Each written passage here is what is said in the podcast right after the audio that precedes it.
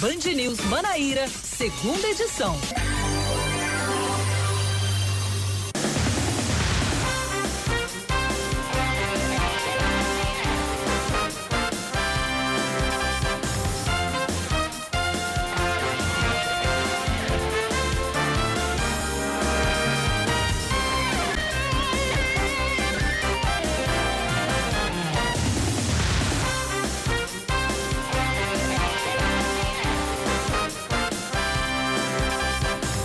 Agora são 5 horas em ponto em João Pessoa, 5 em ponto na Paraíba. Muito boa tarde para você que continua sintonizado aqui na 103.3 FM. Começa agora o Jornal Band News Manaíra, segunda edição, onde eu apresento hoje com Sueli Gonçalves. Vai trazer comigo as principais manchetes desse começo de jornal. Boa tarde, Sueli. Boa tarde, Oscar Neto. Boa tarde a todos os ouvintes que estão acompanhando agora o Band News segunda edição. Hoje trazendo muitas informações, muita notícia. O feriado, né?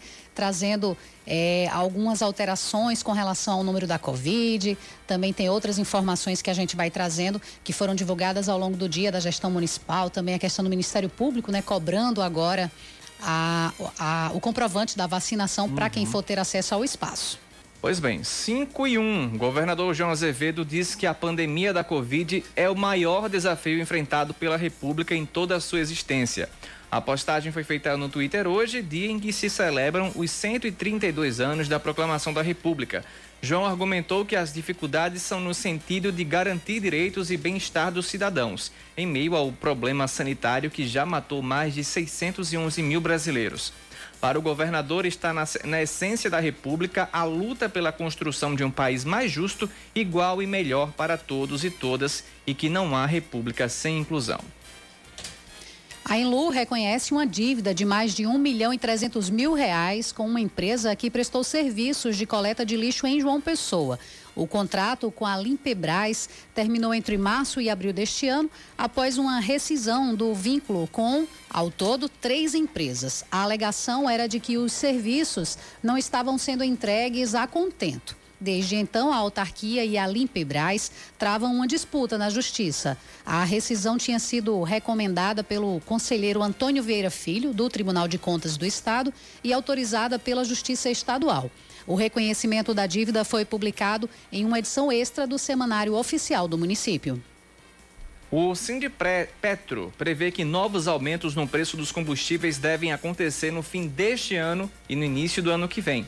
A declaração do presidente do sindicato, Omar Hamad, não considera um cenário que pode minar ainda mais as opções para quem depende do veículo.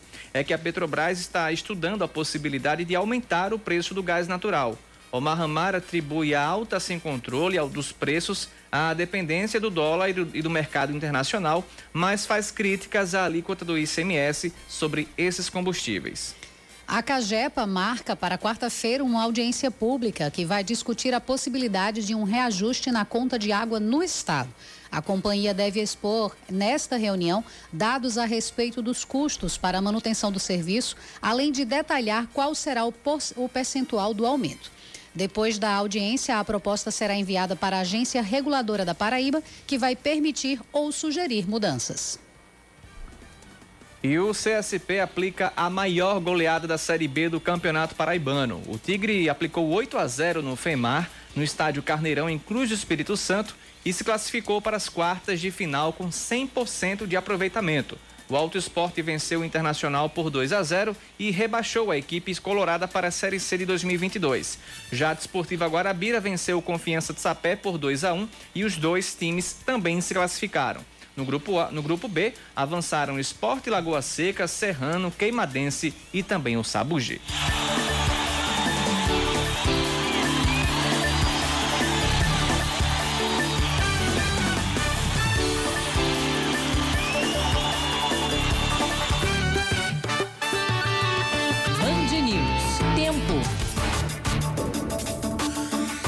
São 5 horas e 4 minutos em João Pessoa. O sol já se pôs, como todos os dias essa hora também, quando eu trago a previsão do tempo. Temos poucas nuvens no céu da capital paraibana. Nesse momento, a temperatura na casa dos 30 graus, ela chegou aos 31 no meio do dia e atingiu a mínima de 24 graus na madrugada. A previsão é de sol o dia todo, muitas nuvens e pancadas de chuva podem acontecer é, à noite em João Pessoa.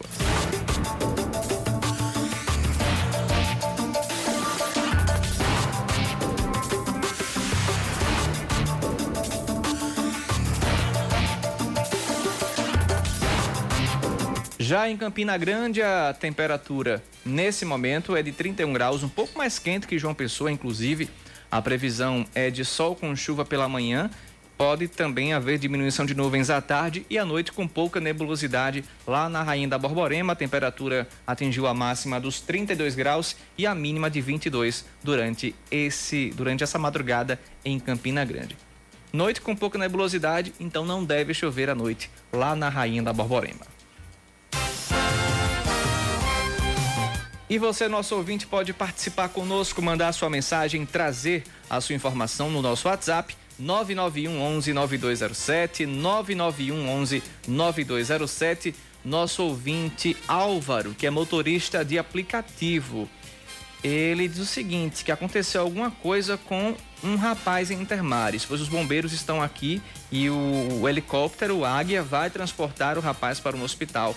É, não se sabe, se sabe qual é a localização, Álvaro? Se é na BR, se é em algum bairro aí é, de Inter, é, no bairro de, de Intermares. Manda mais, mais detalhes para a gente sobre essa, esse, essa ocorrência. Obrigado pela participação. 9911 9207 e a gente já já começa aqui a falar sobre o decreto que a prefeitura divulgou agora há pouco, era 15 para as 5 quando a assessoria mandou para a gente esse novo decreto com alterações nos eventos aqui em João Pessoa, no calendário de eventos aqui na Paraíba. Fica permitida a realização de shows no município de João Pessoa com uso obrigatório de máscaras faciais, disponibilização de álcool 70%, aferição de temperatura corporal e também a exigência de apresentação de cartão de vacinação com no mínimo a comprovação da primeira dose da vacina com pelo menos 14 dias e a apresentação de teste de antígeno negativo da vacina, aliás, de teste de antígeno negativo para a Covid realizado em até 72 horas antes desse evento, sendo dispensada a apresentação para quem já contemplou, já se vacinou com as duas doses. Vamos lá. Segundo esse novo cronograma da Prefeitura, de 16 a 30 de novembro, a, as festas podem acontecer com ocupação de 20% da capacidade do local. De 1 a 10 de dezembro, com ocupação de metade da capacidade. De 11 a 20, com ocupação de 80%. E a partir do dia 21, ou seja, vai compreender as festas natalinas, as festas de, Ano Novo também, particulares, com ocupação de 100% da capacidade do local. Então, subtende-se dizer que o Natal e o Ano Novo não terá é, restrição para ocupação é, dos locais, né? Será 100% da capacidade do local, mas sempre também respeitando o uso obrigatório de máscara, disponibilização de álcool 70, aferição de temperatura corporal e também a exigência da apresentação do cartão de vacinação para quem tomou a primeira dose há pelo menos 14 dias com o teste negativo em até 72 horas. Mas quem já tem as duas doses, não é necessário apresentar o teste. É mais ou menos como acontecia aqui nas transmissões de futebol do pessoal que ia acompanhar os jogos do Botafogo no estádio Almeidão. Comércio e serviços. Durante o período de vigência desse decreto, os estabelecimentos do setor de serviços e comércio poderão funcionar sem aglomeração nas suas dependências e observando também as normas de distanciamento. Bares e restaurantes vão poder funcionar ah, com atendimentos nas suas dependências das 6 da manhã até a meia-noite, com ocupação de 70% da capacidade do local, mantendo o, o distanciamento né, entre si de, de no mínimo um metro entre as mesas. Também permanece obrigatória a colocação de álcool em gel nessas mesas, devendo o estabelecimento sempre que possível prestigiar as áreas livres e abertas. Os eventos, né? Fica autorizada a realização de eventos sociais ou corporativos de forma presencial, como congressos, seminários, encontros científicos, casamentos, formaturas ou assemelhados, além também do funcionamento de circos, cinemas e teatros com limite de até metade da capacidade, bem como o uso obrigatório de máscaras, disponibilização de álcool em gel e aferição da temperatura corporal de entrada.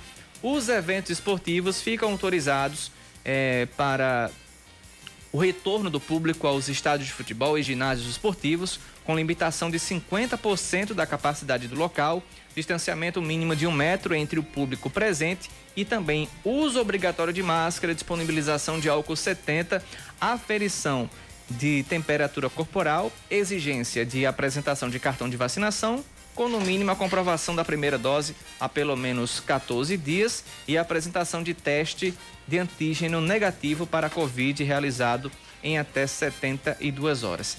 Mas tudo isso também fica proibida o consumo e a venda de bebidas alcoólicas no local e também outros protocolos emanados pela Gerência de Vigilância Sanitária do município. Missas e cultos, cerimônias religiosas, a exemplo de missas, cultos, entre outras, seguem de forma presencial, com ocupação de máxima de 70% da capacidade, distanciamento mínimo de um metro entre os fiéis e com uso obrigatório de máscaras e disponibilização de álcool 70. É, as escolas da rede pública municipal ficam autorizadas a funcionar de forma remota, no caso híbrida, né? Remota e presencial, ou presencial, com distanciamento mínimo de um metro entre alunos e também entre professores e funcionários, bem como o uso de máscaras por alunos, professores e demais funcionários disponibilização de álcool 70 e aferição de temperatura corporal no momento do acesso às unidades educacionais. Essas instituições é, de ensino autorizadas a funcionar de forma presencial deverão seguir um protocolo de afastamento de professores, funcionários e alunos e que apresentem sintomas, bem como das pessoas com quem tiveram contato, evitando a transmissão do coronavírus. Vamos lá. Shoppings e shopping centers e centros, centros comerciais seguem com funcionamento permitido das 10 da manhã até as 10 da noite, com exceção daqueles que estão situados no centro da cidade, cujo horário é das 9 às 9 da noite, como exemplo do Tambiá Shopping. As praças de alimentação dos shopping centers e centros comerciais passam a funcionar com 70% da capacidade. Entre outros, é, entre outros pontos que foram estabelecidos nesse decreto que não tiveram né, nenhuma alteração, como a questão das praias e parques, uso de máscaras que permanece aqui em João Pessoa. Quem descumprir essa medida está sujeito a uma multa de 50 mil reais e interdição do, do estabelecimento se o órgão, se a vigilância é, vir aqui no Mercado Central, eu acredito que não fica ninguém com a porta aberta. Eu acho que todo mundo vai fechar suas portas e vai pagar 50 mil reais de multa. Mas enfim, não vi até o momento ninguém multado nesse sentido, desde que o uso da máscara foi obrigatório aqui em João Pessoa. Mas enfim, qualquer dúvida, se você ouvinte não conseguiu acompanhar todo esse decreto, é só mandar uma mensagem para a gente no WhatsApp que eu trago mais informações é, para você que sintonizou o rádio agora. A prefeitura aí tem novas, novas, é, novas datas para e de, de capacidade também para eventos e que acontecem aqui na capital. Por exemplo, vou trazer novamente só esse cronograma é, para o ouvinte que ligou o rádio agora. Daqui até o dia 30 de novembro, os eventos é, podem funcionar com ocupação de 20% da capacidade do local de 1 a 10 de dezembro, a ocupação de 50%, entre 11 e 20, ocupação de 80% e a partir do dia 21 até o final, né, do, do até o final da, do ano, nas festas de virada de ano, 100% da capacidade do local.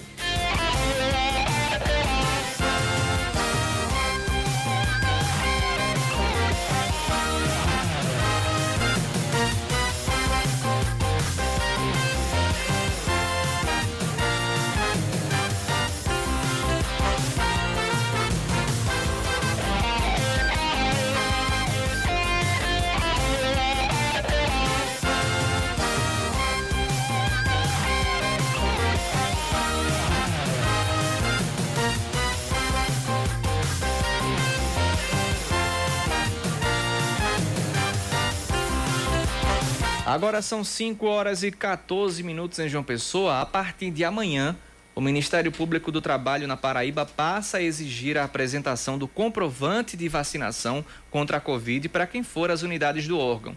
A exigência vale para servidores e também para o público externo, como trabalhadores, advogados, prestadores de serviços e demais pessoas que vão participar de audiências ou que precisam entrar na instituição. A gente tem um áudio agora da procuradora-chefe do Ministério Público do Trabalho na Paraíba, a Andressa Ribeiro Coutinho, e vamos trazer, ela vai falar um pouco mais sobre esse assunto. O Ministério Público do Trabalho retoma amanhã, nas Procuradorias de Trabalho na Paraíba, as suas atividades presenciais, com a exigência do comprovante de vacinação ou do teste negativo para a Covid para o ingresso nas nossas unidades. Nós fazemos isso com base em medidas de saúde pública. A vacinação é uma medida coletiva de saúde pública que se impõe no momento para que possamos conter a onda pela Covid-19, como temos conseguido conter, principalmente aqui no Brasil. Vale a pena ressaltar e explicar que a portaria 620 editada pelo governo federal que impedia a demissão dos trabalhadores que não apresentassem o comprovante de vacinação, foi suspensa, teve parte suspensa pelo ministro do STF, o ministro Barroso, quando ele considerou justificada apenas a observação daqueles empregados que têm uma contraindicação médica para se vacinar. Então, nesses casos, os empregados realmente ficam dispensados da vacinação. Tudo isso foi feito com base na premissa de que a vacinação não pode ser compulsória, mas ela é uma medida de saúde pública que se impõe e que, quando a gente pondera o interesse coletivo sobre o interesse individual, no caso e na situação que estamos de pandemia ainda, é necessária e medida imperativa. Tá aí a fala da Procuradora-Chefe do Ministério Público do Trabalho, Andressa Ribeiro Coutinho, é, falou sobre a decisão do Ministério Público do Trabalho de cobrar esse passaporte da vacina.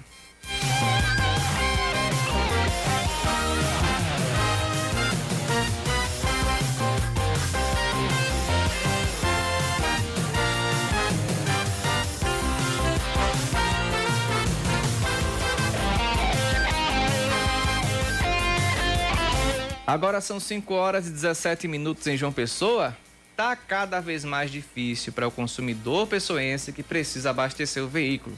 Em um ano, o preço do combustível aumentou aproximadamente 60% na capital. O presidente do Sindicato do Comércio Varejista de Derivados e Petróleo do Estado da Paraíba, Omar Hamad, diz que uma nova alta de preços na gasolina já está por vir e explica que esse aumento se deve aos preços baseados na dolarização e também no mercado internacional. Terça-feira, o de defasagem do, do diesel, o valor do diesel no mercado internacional para o preço interno já está de 23 centavos. Então, o que, é que significa isso? 23 centavos, diria que o, a Petrobras aqui aumentar 23 centavos para poder dar paridade no mercado internacional, que é o, o modo operante que a Petrobras trabalha, em 5 centavos na gasolina. Então, já há uma defasagem no preço, né, baseado no mercado internacional e do dólar. E Omar falou ainda sobre as elevadas taxas tributárias cobradas em cima do valor dos combustíveis, principalmente o imposto sobre circulação de mercadorias e serviços, o popular e polêmico ICMS. Não só o ICMS, como toda a carga tributária que incide em cima de combustível é altíssima porque é inadmissível um, um, bem de primeira necessidade, que, que é o combustível, ter atrelado a ele 50% de imposto. Então, isso no, qualquer mercadoria que incida 50% de imposto, principalmente um bem de primeira necessidade, realmente é um absurdo. Os CMS estaduais, eles são fixados há muito tempo. A alta que teve depois da pandemia no preço do combustível, então 30% de R$ reais é diferente de 30% de R$ reais. O aumento mais recente anunciado pela Petrobras na gasolina foi em outubro de 2021. Apenas neste ano, o produto registrou uma alta de 73%, já o diesel acumula 65,3% somente este ano.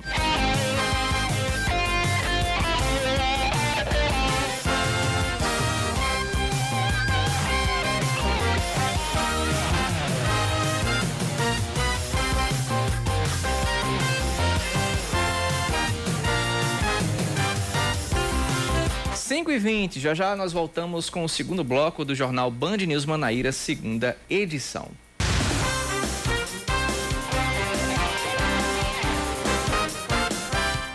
5 e 22 em João Pessoa, estamos voltando com o segundo bloco do jornal Band News Manaíra, segunda edição. E o Ministério Público do Trabalho da Paraíba passa a exigir a partir de amanhã a apresentação do comprovante de vacinação contra a Covid-19. A medida vai valer para ingresso em todas as unidades do MPT, o Ministério Público do Trabalho. Os servidores precisarão levar o cartão de vacinação para começar o expediente que é presencial e vai das 8 e meia da manhã às duas e meia da tarde. A obrigação também é para o público externo, como advogados, prestadores de serviços e demais pessoas que vão participar de audiências ou que precisam entrar na instituição. O estado da Paraíba registra 30 casos de feminicídio sendo investigados de janeiro a outubro de 2021. Esse dado é do Núcleo de Análise Criminal e Estatística da Polícia Civil. Des, destes 30, quatro aconteceram só no mês passado. No mesmo período, em 2020, oito mulheres foram mortas e três dos processos foram tipificados como feminicídio. De janeiro a outubro de, do ano passado, 29 casos foram investigados pela polícia. As inscrições dos concursos do concurso da Prefeitura de Campina Grande termina hoje, às 11h59 da noite. Elas podem ser realizadas no site da organizadora, que é o www idecam.org.br e os valores variam de R$ 75 a 95 reais. Para a Guarda Municipal são ofertadas 50 vagas, todas para nível médio, cinco para pessoas com deficiência. Conforme o edital, a jornada de trabalho é de 30 horas por semana e o salário base é de R$ 1.100, com uma gratificação de até 100% do salário. Para o concurso geral da Prefeitura, são 500 e perdão, 705, 705 vagas para nível superior e 143 para nível médio, com salários que variam de R$ 1.100 a 4.530 reais. E começa amanhã o Festival Pretitudes, ação promovida pela FUNESC em alusão ao mês da consciência negra. Esse festival vai durar quatro dias. A programação inclui atividades na área de literatura, audiovisual e teatro, com a participação de artistas negros e uma feira com produtos e serviços oferecidos por mulheres negras empreendedoras. Na abertura amanhã, vai ser realizado um painel com o tema Enfrentamento ao Racismo na Efetivação da Política de Igualdade Racial na Paraíba e também exibidos os filmes Casulos e Agora com Você. Esportes. O paraibano Edival Marques, o netinho, é campeão do Aberta de Karatê na França. Ele disputou quatro lutas até chegar à grande final. É o primeiro título de Netinho no ciclo visando as Olimpíadas de 2024 em Paris. O Karateka disputou a primeira Olimpíada neste ano em Tóquio.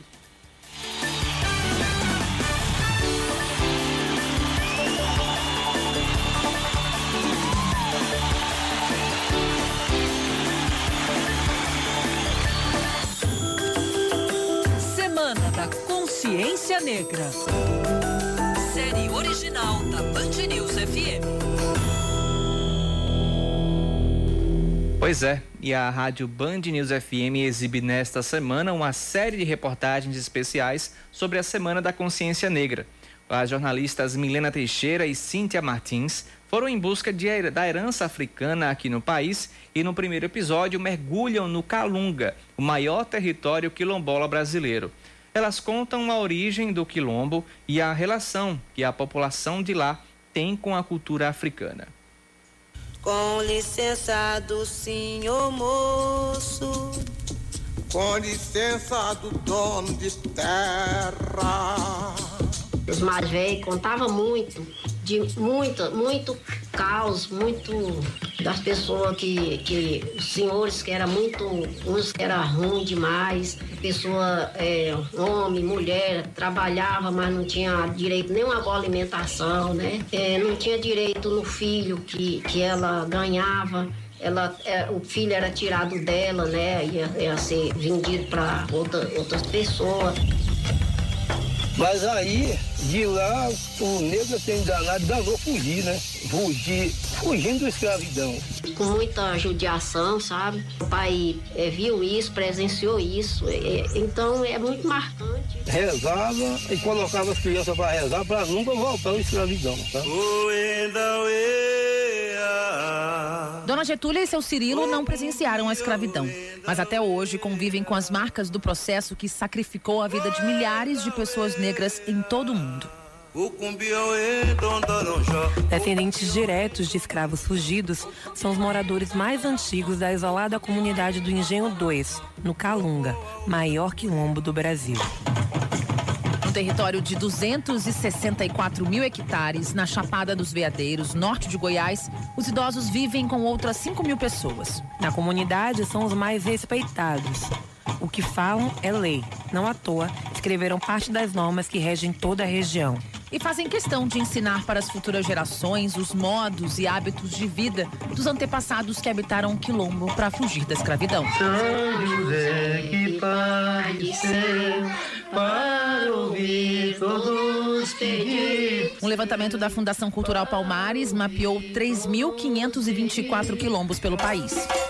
Apesar das marcas da escravidão, os 800 moradores que vivem no Engenho 2 resistiram, cuidando e mantendo as tradições do território. Na comunidade, o chão é de terra batida, há árvores por toda parte. Mas a energia elétrica ainda é escassa. As casas são isoladas, feitas de tijolo de barro e pelo menos 80% da alimentação da comunidade vem da roça. Por lá se planta de tudo: arroz, aipim, banana. A carne e o leite vem da criação de animais. Nós não preocupamos com a comida de fora, que nós temos a nossa, sabe? Porque eu gosto de ter o porco, a galinha, o gado, o cavalo. A maior parte dos remédios usados no quilombo vem de folhas e ervas da própria comunidade. Em alguns relatos dos mais velhos da comunidade, há pessoas, inclusive, que morreram sem tomar nenhum remédio que não viesse da terra. Além das plantações, o sustento das famílias também vem de recursos que arrecadam com o turismo. Seu Zé Pretinho, por exemplo, nunca trabalhou de carteira assinada e afirma que nunca teve patrão. A minha vida, trabalhar é na roça. Quer dizer que já, já trabalhei em fazenda, tendo produção, 20% na produção, mas plantando minha roça, tá entendendo? Eu nunca trabalhei empregado assim por mês. Como a cidade mais próxima da comunidade fica a quatro horas, os partos também acabam sendo feitos pelas parteiras locais. É o caso de Dona Getúlia, que já perdeu as contas de quantas crianças ajudou a pôr no mundo. Ah, começou é, assim, fazendo companhia, né? Minha mãe. Aprendi também com meus partos, né? Com as mesmas parteiras que fizeram os meus partos. Yahweh,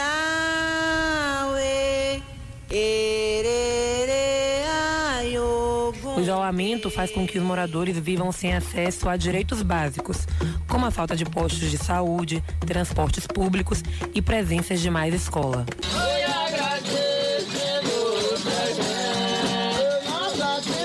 Há diferentes definições para a palavra calunga, nome do maior quilombo do Brasil.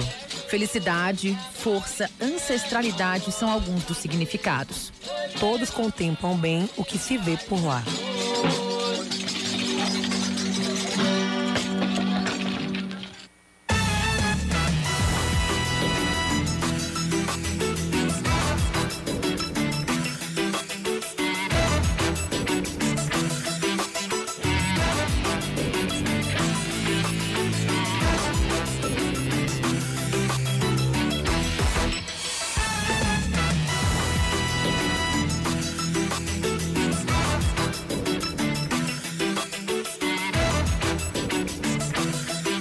Agora 5 horas e 30 minutos em João Pessoa. A gente continua também nesse assunto porque começa amanhã o Festival Pretitudes, uma ação promovida pela Fundação Espaço Cultural eh, da Paraíba em alusão ao mês da consciência negra. São quatro dias de festival, o público vai poder prestigiar atividades na área da literatura, audiovisual e também teatro. Quem conversa conosco sobre esse assunto é a secretária da Mulher e da Diversidade Humana, Lídia Moura. Boa tarde, secretária. Seja muito bem-vinda aqui à Band News. É, boa tarde a todas as ouvintes, a todos os ouvintes, à produção e a você, Oscar. Uma honra falar com vocês aqui sobre essa programação, que é uma parceria da FUNESC, é uma realização do governo da Paraíba, uma parceria da FUNESC com a Secretaria da Mulher e da Diversidade Humana. E como é, é, é participar da organização desse festival? A gente percebeu também que durante essa pandemia da Covid-19, esses casos, principalmente de intolerância, casos de racismo, aumentaram também. É, vários fatos que ganharam é, notícia, ganharam muita visibilidade. E qual é o papel de vocês é, iniciarem amanhã, essa semana, essa, essa programação é, pra, em alusão à Semana da Consciência Negra, tomando também com base esse cenário que tem sido cada vez ma mais presente e para combater também, né, trazer um pouco mais de consciência para esses fatos? Oscar, é, o governo da Paraíba iniciou desde o dia 3 toda uma programação por meio da Secretaria da Mulher é, e da Diversidade Humana, inclusive está em circulação uma é, campanha nas redes sociais que nós abordamos desde o, o, o preconceito, é, a linguagem preconceituosa, a linguagem racista que devemos abandonar, é, o Centro da Igualdade Racial realizou várias oficinas abertas ao público, inclusive é, oficinas que, é, que, são as terças negras que ainda estão acontecendo, é, com é, a possibilidade de as pessoas aprenderem é, confecção de biojoias, a como se utilizar turbantes, tranças, ervas medicinais. E agora começa, no dia 16, amanhã, o Festival Pretitudes, que é uma parceria com a FUNESC, muito importante. A FUNESC é uma grande parceira da Secretaria da Mulher e da Diversidade Humana, e esse festival, ele tem arte, né? Além da parte artística, ele tem todo um cenário de debate, de discussões sobre o enfrentamento ao racismo. Então, nós vamos ter aí é, diálogos, né, é, debates mesmo, né, dessa discussão do enfrentamento, é, sobre a igualdade racial, com temáticas, é, feiras também, para as pessoas conhecerem essa produção né, das mulheres negras, é, teologia negra como movimento antirracista, enfim, uma temática muito vasta, muito importante, literatura negra na Paraíba será abordada também. Então, não, é só o aspecto artístico, que por si só já é uma produção muito relevante, que carece de a sociedade conhecer, é importante que a sociedade conheça, mas haverão é, painéis de debate para que nós possamos dialogar sobre o racismo, sobre o enfrentamento ao racismo.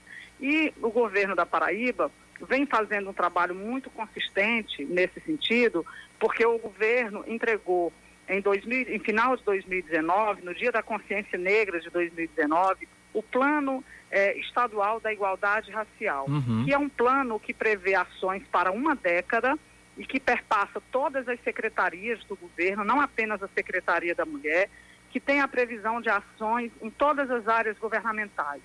Esse plano, inclusive, o governador João Azevedo encaminhou é, mensagem para a Assembleia Legislativa e ele virou um projeto de lei para que seja algo perene, algo é, permanente no estado da Paraíba e que a gente possa avançar na construção de políticas que possamos mudar essa face, fazendo o enfrentamento ao racismo. E a melhor forma de fazer o enfrentamento ao racismo é por meio da construção de políticas públicas. E uma década que esse plano prevê é, uma, é, um, é muito abrangente, possibilita a construção de políticas eficazes, permanentes, muito sérias, que é como tem atuado o governo do estado da Paraíba. Pois é, e amanhã com foco também na abertura, na sala de concertos, como você falou, vai ter um, um, um painel do enfrentamento ao racismo na efetivação da política de igualdade racial na Paraíba. A mediação será feita por Rafaela Carneiro, convidados Leandra Cardoso, Ângela Pereira e também Aline Mota. É, todas vão falar muito sobre esse assunto já nessa abertura que também vai ter transmissão através do YouTube, né? Mais uma novidade para a semana nesse ano, não é isso? É, é a FUNESC, a TV FUNESC vai fazer essa transmissão, porque como ainda temos restrições em função da pandemia, embora vá acontecer de maneira presencial, é possível a, a algumas pessoas estarem presentes, mas tem um número limitado em função das delimitações sanitárias. Então, haverá a transmissão também pelo, pelo canal da FUNESC, pela TV FUNESC. Então, as pessoas vão poder acompanhar esse debate são mulheres muito potentes que estarão nessa mesa, né?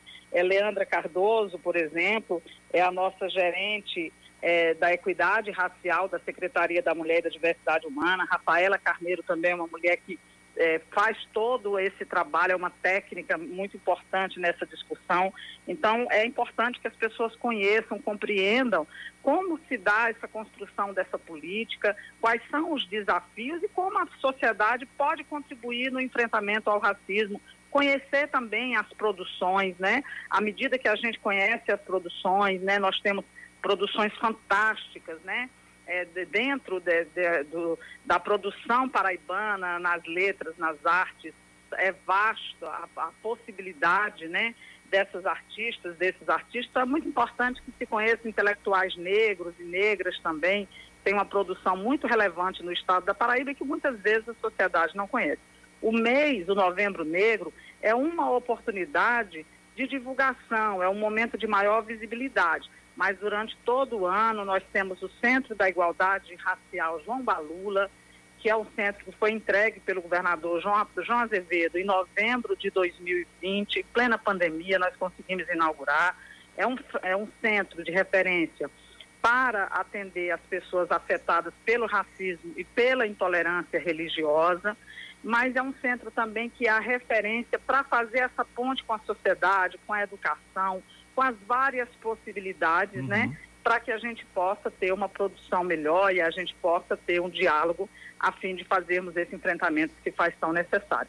O centro, ele funciona na rua Rodrigues de Aquino, número 220, então as pessoas também podem procurar e a partir daí ter um diálogo, conhecer, saber dessas produções, saber como é que podem também conhecer melhor essa grande produção. E a, e a Secretaria da Mulher, o governo da Paraíba, durante todo esse mês e vai estar perpassando várias, várias atividades, apoiando várias outras, como o Alto dos Orixás, né, do artista Nai Gomes, que é, funciona sempre ali no ponto sem réis, no dia 20 à noite, também tem o apoio da Secretaria da Mulher e da Diversidade Humana.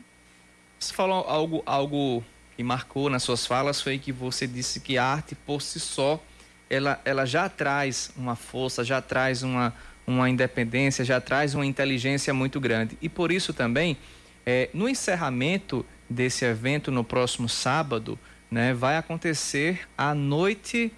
É, cadê aqui?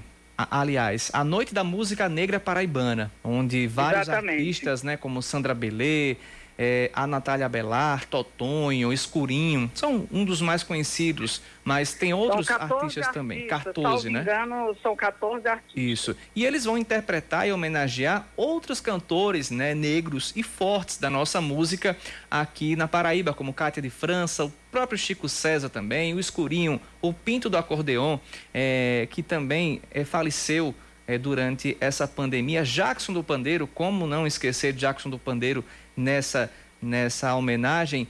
E vai se encerrar com esse evento para selar né, mais essa força que, que, que é mostrada durante toda a programação. Temos também na programação durante os outros dias na quarta-feira, um painel funesse no enfrentamento ao racismo e à intolerância religiosa. Tem uma ação de repente no espaço também lá na sala de, concer, de concertos Maestro José Siqueira. Então, é uma programação para todos os gostos, né? Quem gosta de literatura, quem gosta do debate, quem gosta da música, da arte, para que todo, todo mundo é, tenha possa participar desse momento também. E além disso, eu vi aqui nas informações que apesar da entrada ser gratuita, o público vai poder contribuir doando alimentos não perecíveis que serão disponibilizados para a Central Única de Favelas, não é isso? Exatamente, é uma possibilidade de as pessoas contribuírem. Nós sabemos que tem muitas famílias é, que passam é, dificuldades nesse momento de pandemia, embora o governo da Paraíba tenha dado respostas muito eficazes, né? tenham várias políticas por meio da Secretaria é, do Desenvolvimento Humano, a própria Secretaria da Mulher atuou nesse sentido também, mas é mais uma possibilidade de contribuição, embora não seja obrigatório aquelas pessoas que desejarem essa contribuição, podem fazê-lo é, com essa, levando alimentos não perecíveis, que serão, então, nessa parceria com a Central Única de Favelas, para distribuição às famílias que necessitam. Pois bem, conversamos é, com a secretária da Mulher e da Diversidade Humana, Lídia Moura, falou um pouco falou não, falou muito sobre esse festival Pretitudes que começa amanhã e a gente vai trazer todo, todos os dias é, essa programação dia a dia para o ouvinte da Band News poder acompanhar. É, quem não puder ir, mas pela, pelo canal TV Funesc. Lídia, bom restinho de feriado para você e uma ótima semana de trabalho, viu? Eu agradeço muito a oportunidade de falarmos. Queria convidar as pessoas a acompanharem nas redes sociais, nas redes sociais da Secretaria da Mulher, da própria Funesc, que lá vai encontrar toda essa programação para que possa acompanhar. A nossa gratidão a vocês por divulgarem e para que as pessoas possam refletir, descobrirem aonde está o seu racismo, combatê-lo, deixá-lo de lado. Uma sociedade verdadeiramente civilizada só acontecerá quando não houver racismo. Um grande abraço a todos e todas. Agora 5h42 em João Pessoa.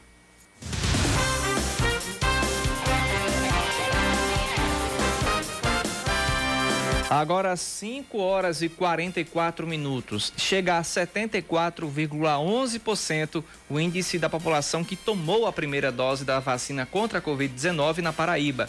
O número corresponde a mais de 3 milhões e 8 mil pessoas.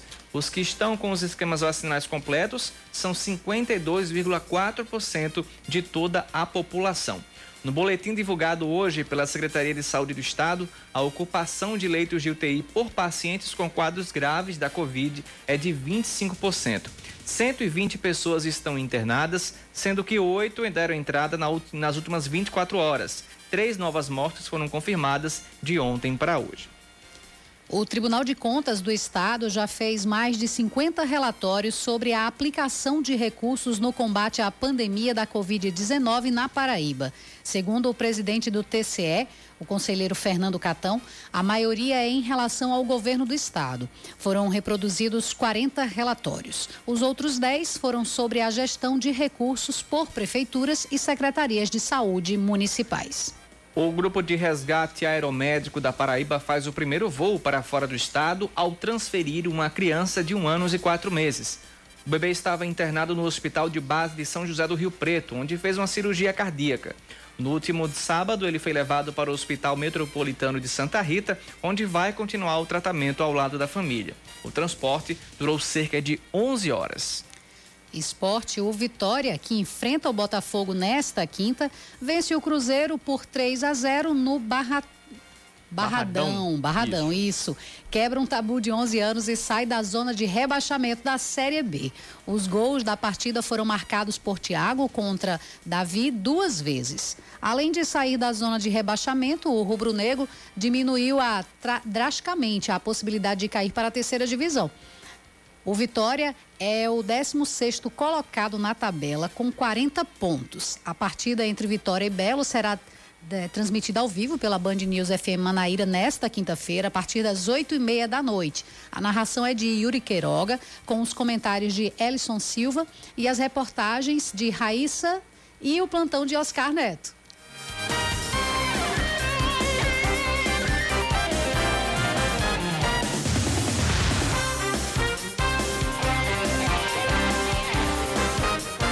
Agora 5h46. Hoje acontece o Godstock, que celebra o Dia da Família. O evento aconteceu no campus metropolitano Cidade Viva. A repórter Joana Brito tem mais informações sobre o assunto. Boa tarde a você, boa tarde a todos os ouvintes da Rádio Band News FM Manaíra. Pois é, acontece hoje, aqui dentro desse evento tão grandioso, né, o Godstock, o Dia da Família. Muita gente aqui, viu, aproveitando esse feriado, trouxeram aí a família inteira, fizeram piqueniques aqui no Campo Verde, as crianças também brincando. Tem programação diferenciada para a família, para o papai, para a mamãe e também para a criançada. O evento que está na décima edição acontece todo ano no mês de novembro e vai até o dia 28. Agora eu vou conversar com o pastor Moisés Lima, ele que é coordenador do evento, vai explicar pra gente.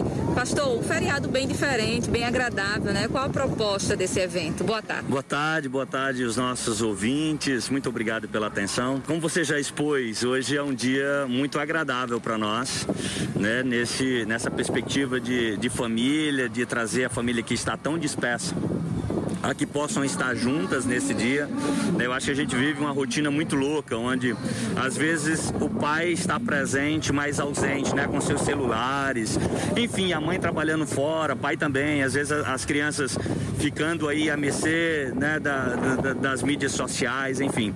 Então a decisão dentro do, do Godstock, né, como dentro do nosso calendário, como um momento muito especial, é esse foco para a família. Nas outras edições, nós fizemos um só, um só período, né, que era à tarde. Então começávamos às 14 e nós concluímos às 20, às 21 horas. Esse ano não, esse ano, dando uma importância muito maior, a gente aproveitou para realizar em dois períodos. Né? Pela manhã começamos 8 horas da manhã aqui. Então muitas ações. A oportunidade é que as famílias venham né, com seus pets, tragam seus familiares, cadeiras espreguiçadeiras, colocando debaixo das mangueiras que temos aqui, como vocês estão observando. E aí, se a pessoa quiser somente ficar deitada dentro da rede, pode, tá bom? É, nós temos aí, né, lutado para que é, não tenha acesso às internets e as pessoas elas estejam focadas na atenção com o outro, tá?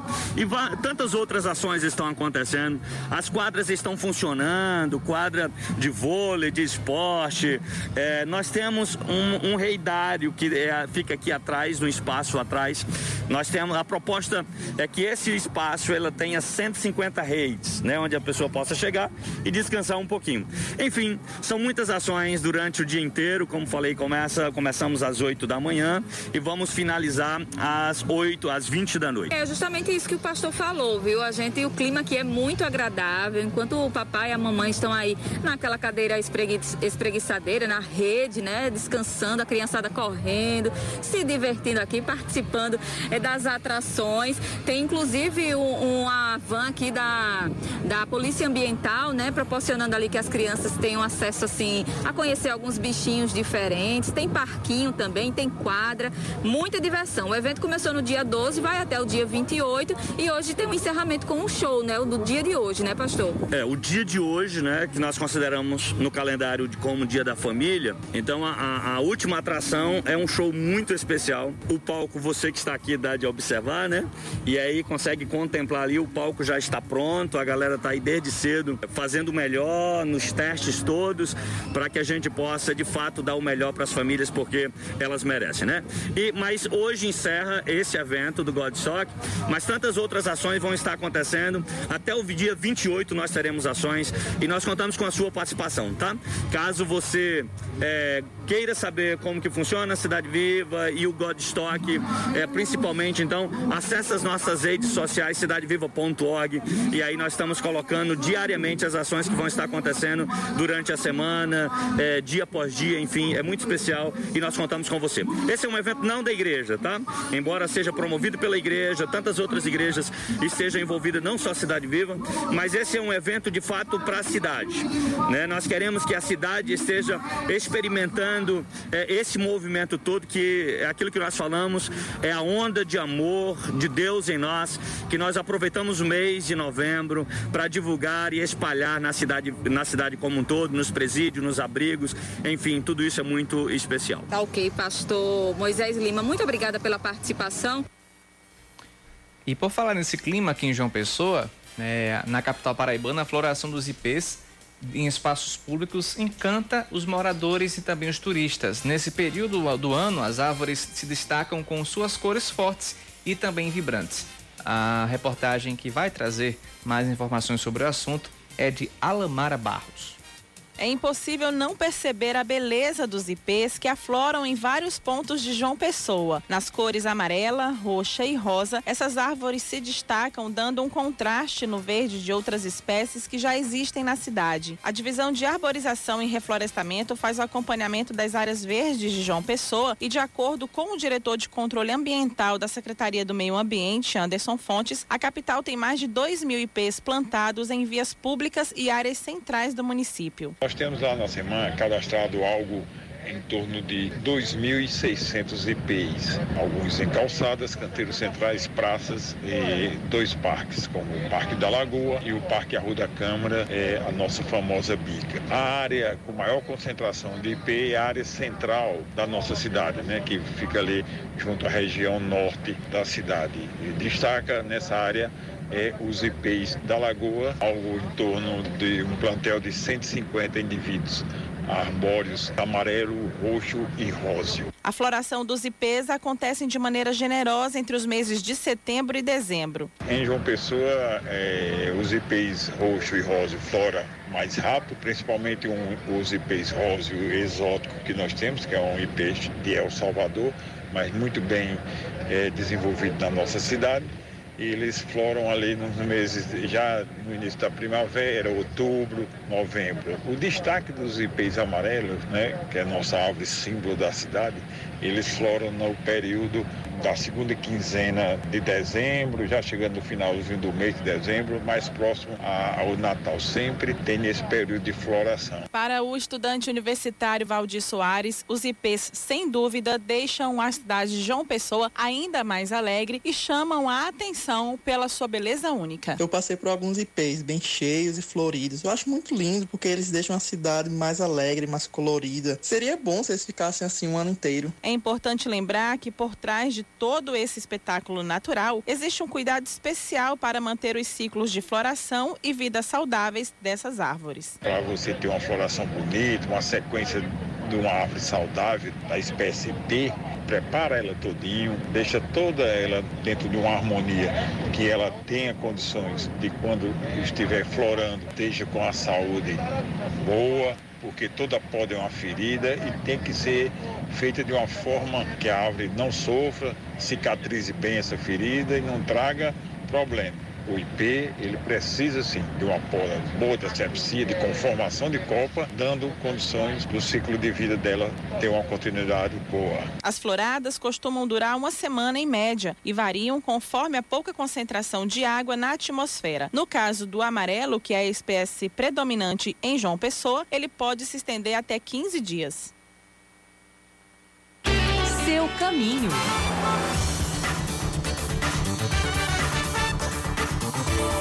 Agora, faltando cinco minutos, minutos para as seis da noite, pois é, que eu tinha cantado essa bola há algum tempo, já começa a se observar aqui na entrada de Bahia, na região metropolitana de João Pessoa. Muitos carros que vêm da, do litoral norte, aliás, litoral sul do Rio Grande do Norte, que estão vindo de Natal, de Pipa, enfim, já estão causando um trânsito bem intenso ali na entrada de Bahia isso em frente ao Hospital Metropolitano.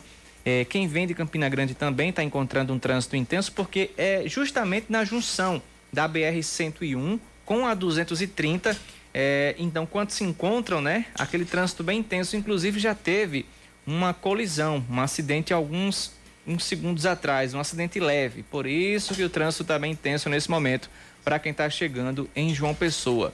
No sentido contrário, aliás, no mesmo sentido, também teve outra batida agora há pouco.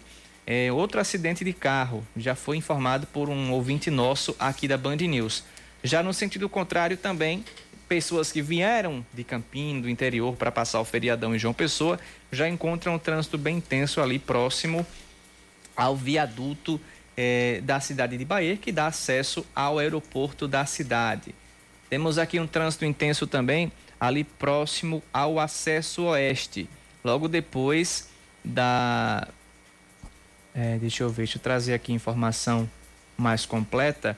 É, na cidade de Bahia, é isso mesmo, ali próximo ao, ao acesso oeste. Então, trânsito bem intenso para quem vai acessar a, a, ali os bairros, é, os bairros de, do Alto do Mateus, a Ilha do Bispo, já encontram um trânsito bem intenso também.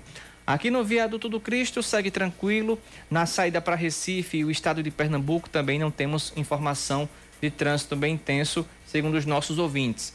Na BR 230, ali próximo ao Hospital de Trauma, onde geralmente acontece é, acidentes, enfim, trânsito um pouco mais intenso, tá tudo tranquilo por lá. Só um trânsito um pouquinho mais complicado na antes do, do, do, do antes do IESP, da IESP Faculdade, na BR 230, ali na divisa de João Pessoa com a cidade de Cabedelo. Se você ouvinte tem informação do trânsito e quer compartilhar conosco, manda a sua mensagem. Nosso WhatsApp é o 991 11 9207. Nosso ouvinte Pedro Limeira participa conosco dizendo o seguinte: Boa tarde, Oscar. Abraço democrático. Oscar, com os combustíveis subindo em mais de 60% ao ano, cadê aquele pessoal que dizia que era só tirar um determinado presidente? Pois é, né?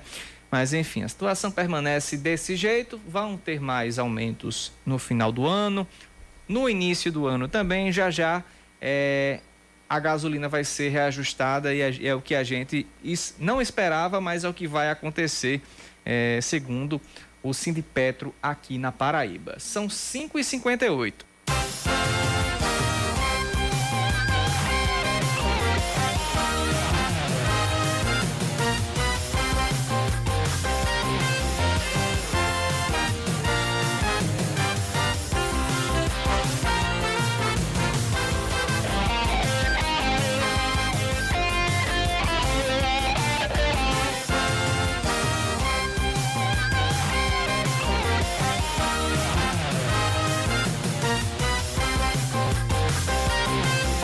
Agora 5 e 59 a Prefeitura de João Pessoa liberou agora a, o, o, o, cronograma de vacinação para amanhã.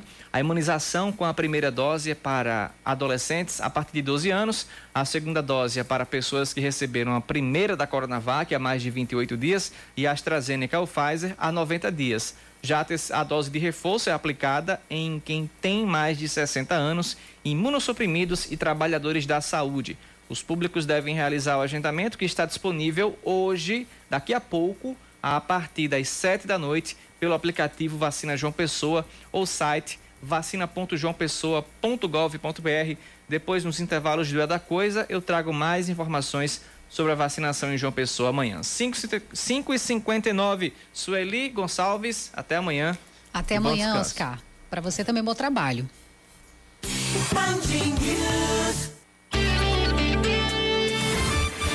Você ouviu Band News Manaíra, segunda edição.